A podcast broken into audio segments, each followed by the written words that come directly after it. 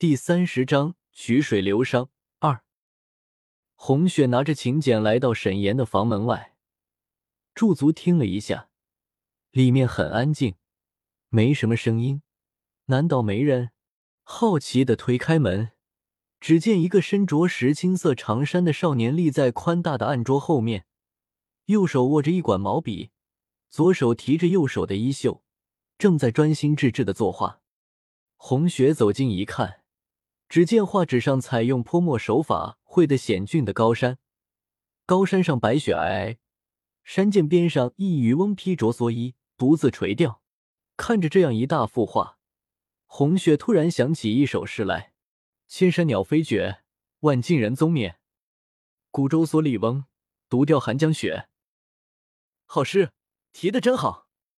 神言刚想提笔写在画右边的空白处。忽然反应过来，屋里来了客人。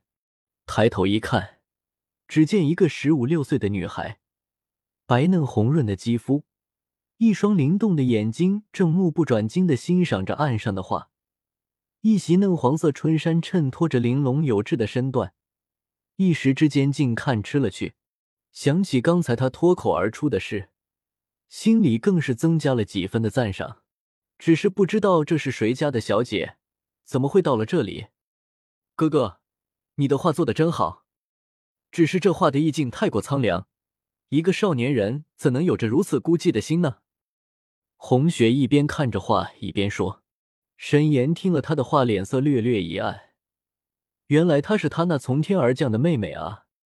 哥哥，我今儿在门房收到一个诗会的请柬，哥哥刚好可以出去散散心。没得又在屋里做出这样孤寂冰冷的寒水钓鱼图。红雪试图说动沈岩去参加那个诗会，然后他就可以女扮男装的跟在后面，见识现场版的流觞曲水了。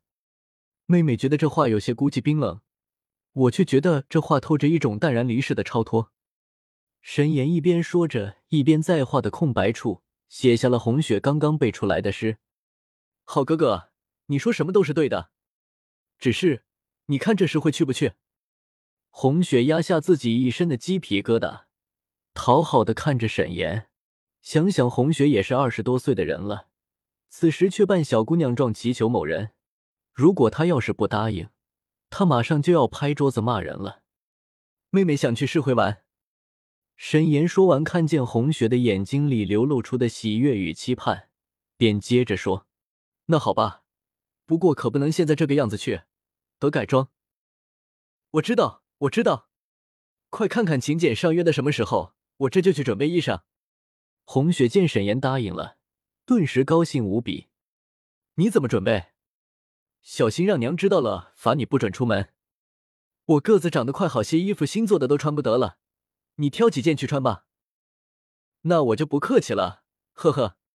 红雪没想到事情进展的如此顺利，挑了几件衣裳。在身上比了比，最后选了件白色的、长短刚好合适的衣衫，便告辞了。三日后的早上，一个石青色衣衫的公子和一个比他略矮的白色衣衫的公子，风度翩翩的从相府的后门走了出来。石青色衣衫的公子文雅俊逸，五官清俊，骨节均匀的手上握着一把折扇。一边走一边跟白色衣衫的公子说些什么。白衣的公子略显稚气，粉嫩的脸蛋衬着灵动眼睛，笔挺的鼻子，红润的嘴唇，异常惹人喜爱。他二人快走出城外的时候，雇了辆马车，一路赶往京城北面的一个山林里。